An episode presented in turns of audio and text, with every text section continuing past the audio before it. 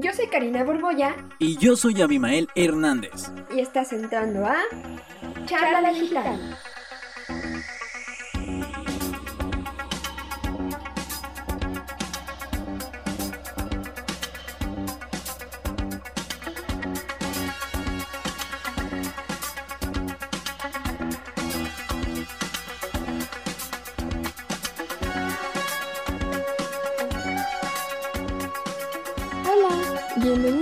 episodio de Charla Digital. Hola a todos, así es, nos encontramos en un episodio más de Charla Digital. Esta vez el tema es un poco más profundo que el anterior, creo yo.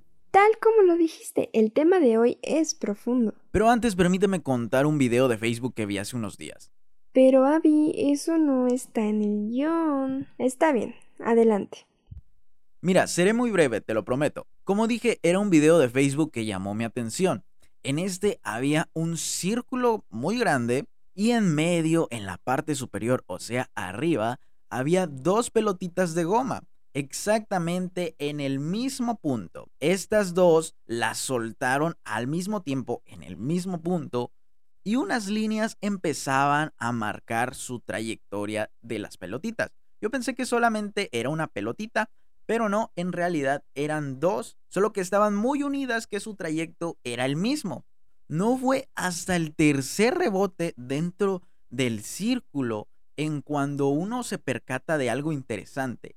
En el cuarto rebote, una de las pelotitas cambiaron de dirección lenta y ligeramente, lo que ocasionó que sus trayectos fueran totalmente distintos y rebotaban incluso en lugares diferentes. Yo dije, wow, ¿cómo pasó esto si las condiciones eran las mismas y fueron soltados exactamente en el mismo punto? ¿Cómo es que sus trayectos eran muy diferentes? Tal parece que hubo un pequeñísimo cambio, el cual no se vio a simple vista, pero que alteraba todo el orden. Ah, ya veo el porqué de esta historia y creo que al avanzar en este podcast comprenderemos por qué pasó esto. Pero Abby, ahora sí dinos, ¿cuál es el tema de hoy? Claro que sí, más adelante estaré explicando la razón y ahora sí, entremos con todo y el tema de hoy es la teoría del caos e Internet. Oye, se escucha muy bien, ¿eh? ¿Tú sabes lo que es la teoría del caos? Bueno, creo que en primer lugar debemos definir lo que es caos. El caos se refiere a una interconexión subyacente que se manifiesta en acontecimientos aparentemente aleatorios. O sea, ¿cómo?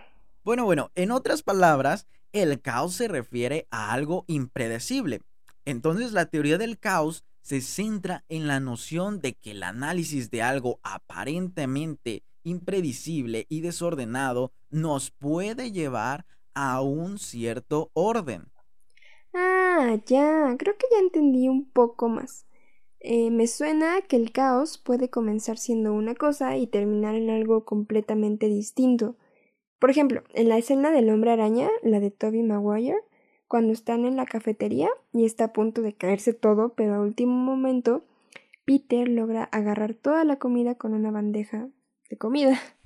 Ándale, eso mismo. Al principio de la escena existe la incertidumbre de que si va a poder agarrar toda la comida o si todo terminará en el piso hecho un desastre.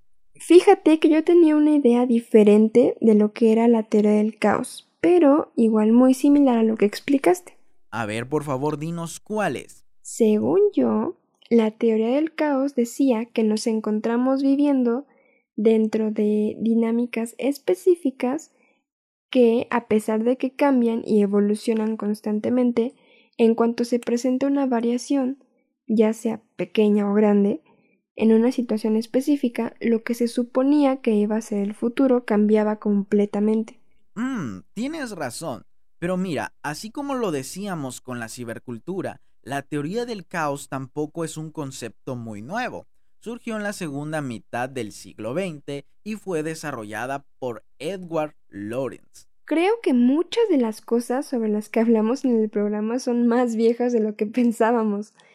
Pero la teoría del caos no es solo para estudiar lo que podría o no salir mal. Pero dinos, Cari, ¿qué más se puede estudiar con ella? Pues con esta teoría también se pueden estudiar fenómenos como el control de población, las epidemias, movimientos de bancos de peces e incluso puede usarse para la predicción del clima. ¡Wow! Sí que tiene muchos usos y algunos de ellos ni siquiera me hubiera imaginado que es para esto. Pues es que, como decías, son cosas que aparentemente son impredecibles, pero que gracias a la teoría del caos pueden ser estudiadas y conducir a cierto orden, llevándonos a cuestionar lo que ya conocemos y a generar nuevos conocimientos. Bueno, pero el estudio del caso no se detiene ahí. De hecho, existen tres temas subyacentes, y estos son el control, la creatividad y la sutileza. Ay, a ver, eso sí me interesa. Empecemos por el primer tema, el cual sería el control. Este nos dice que la condición de cualquier vida es la incertidumbre y la contingencia. Ah, caray, ¿cómo es eso? Sí, mira, se supone que la conciencia del ser humano permite que recordemos desastres del pasado e imaginemos todo lo malo que podría pasar en un futuro. Ah, como cuando dicen que quien no recuerda su pasado está condenado a repetirlo. Sí, justo así. Todo esto me suena muchísimo al efecto mariposa, ¿sabes? Tanto la película como la teoría. O sea, no es lo mismo, pero es casi igual. Dinos en qué sentido. Pues, por ejemplo, la teoría del efecto mariposa dice que una pequeña perturbación dentro de un sistema o una serie de eventos puede tener consecuencias totalmente impredecibles. Y la teoría del caos complementa esto diciendo que estos eventos impredecibles pueden establecer un nuevo orden de las cosas. Claro, siempre y cuando el caos que se haya dado sea en una dosis moderada, porque como dirían, todo en exceso es malo. Pues es lo mismo que pasa, de hecho, en la película con este nombre, el efecto mariposa. Al viajar en el tiempo, Evan cambiaba eventos de su pasado pero era tanto el caos que generaba que en lugar de crear un orden favorable, cambiaba todo para mal. Sí, esa película como que junta ambas teorías, ¿no? El efecto mariposa y la teoría del caos al mismo tiempo. Claro que sí, precisamente el efecto mariposa está íntimamente ligado al surgimiento de la teoría del caos ya que si efectivamente surgiera la posibilidad de un infinito acontecimiento como el aleteo de una mariposa, en un movimiento dado puede alterar a largo plazo una secuencia de acontecimientos de inmensa magnitud, al menos para variar el lugar y momento de su aparición, no tanto para aportar la energía para causarlos, que obviamente no posee pero su formulación se la debemos al matemático y meteorológico estadounidense Edward Norton Lawrence, de quien ya mencionamos su nombre hace un momento. Oye, eso no lo había contemplado. Sí, fíjate que cuando buscaba dar un pronóstico del tiempo acertado, se dio cuenta que los resultados en su computadora salían cada vez distintos. Y es entonces cuando nota que al no usar diez milésimos y centésimos los que van luego del punto decimal, pero los últimos numeritos, alteraba en gran escala las operaciones y gráficamente la trayectoria marcada en su computadora parecían exactamente alas de mariposa. ¿Coincidencia? Y si te das cuenta, eso explica precisamente la historia de las pelotitas que mencioné al principio. Un pequeñísimo cambio que parece nada cambiaba absolutamente todo. Ah, eso es súper interesante. Claro, algo pequeño puede cambiarlo todo.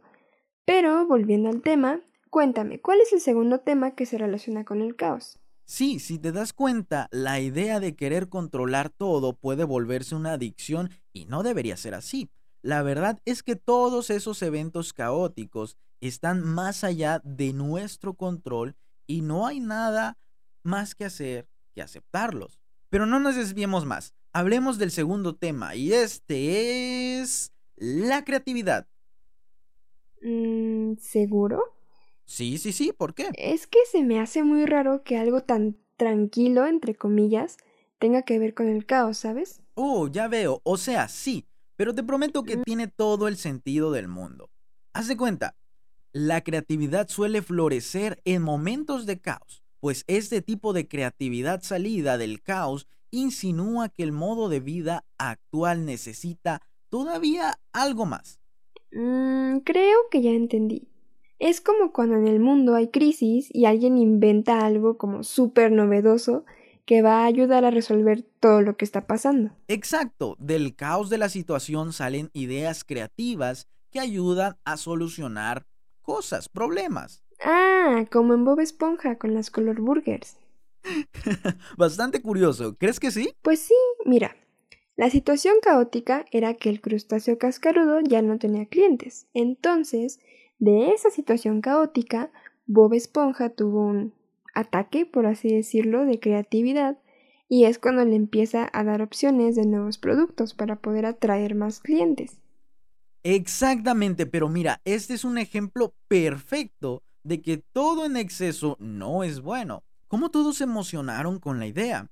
Terminaron intoxicándose y pues ya sabes, le brillaba la lengua y todo eso. Pues en ese caso el caos resultó en más caos, ¿no? Sí, pero si dentro del caos original hubiera habido cierta regulación de la creatividad que se usó para controlar el caos, tal vez el nuevo orden que hubiera surgido habría sido mucho mejor. Pero bueno, ¿cuál es el tercer tema? Ok, sí, sí, sí, porque tenemos que avanzar. Mira, el tercer tema relacionado con el caos es la sutileza. Este dice que las categorías en las que vivimos pueden llegar a dominarnos hasta el punto de pasar por alto la maravillosa naturaleza interior de las situaciones humanas. O sea... O sea que, por ejemplo, si adaptamos sutileza ante ciertas situaciones, podemos evitarnos muchos problemas. Te voy a poner un ejemplo. Haz de cuenta que te estás peleando con tu novio o tu novia y de repente te dice, te quiero, pero siento que te lo tomas todo muy personal. Si nos guiamos por la sutileza, podremos darle más peso al te quiero y no al segundo comentario. Ah, como que nos ayuda a evitar problemas. Algo así. Más específicamente nos ayuda a ponernos en lugar del otro y poder saber por qué en situaciones de caos actúan de la forma específica o de ciertas maneras. Ya, ya, ya, ya entendí. En el ejemplo que diste, nos ayudaría a responder con un ok, entiendo que te afecta, en lugar de reclamar por el segundo comentario. Sí, de esa forma puedes crear una situación de orden en lugar de originar más caos. La verdad, no me hubiera imaginado que cosas tan tranquilas, entre comillas, como la sutileza y la creatividad tuvieran algo que ver con la teoría del caos. Exactamente, son cosas que a simple vista no tienen ninguna relación, pero cuando las ves desde un punto de vista diferente, ya tiene todo el sentido del mundo. Como que te enseña que las cosas que se ven súper difíciles desde un punto de vista pueden resultar siendo pequeñitas e insignificantes desde otro ángulo. Siento que esto es algo que pasa con los memes. ¿En qué sentido?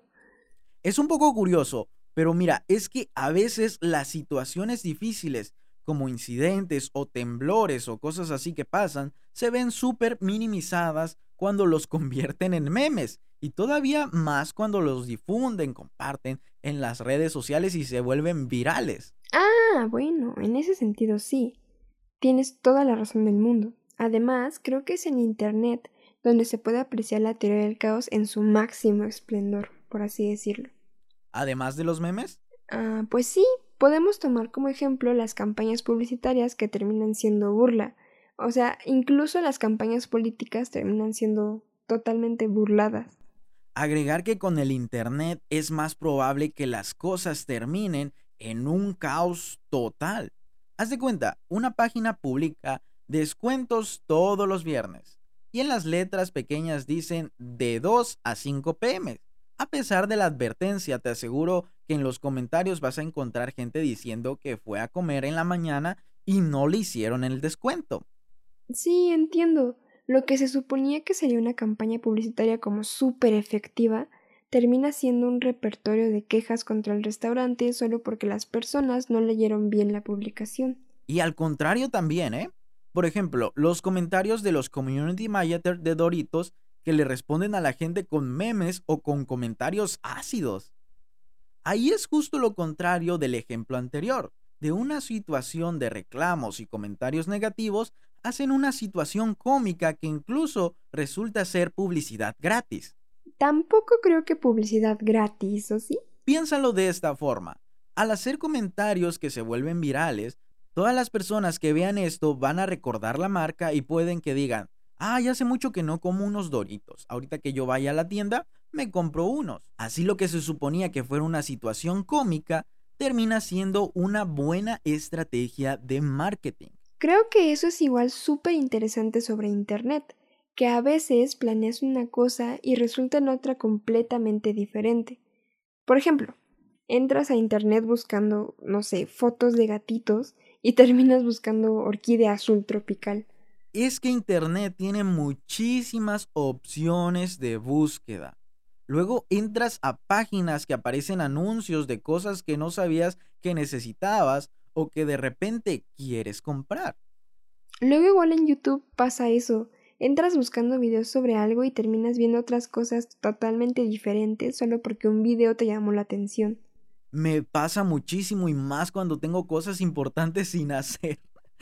Bueno, a esto se le conoce también como la hipertextualización que una cosa te lleva a otra, un sitio a otra, un video a otro que parece estar relacionado y así sucesivamente.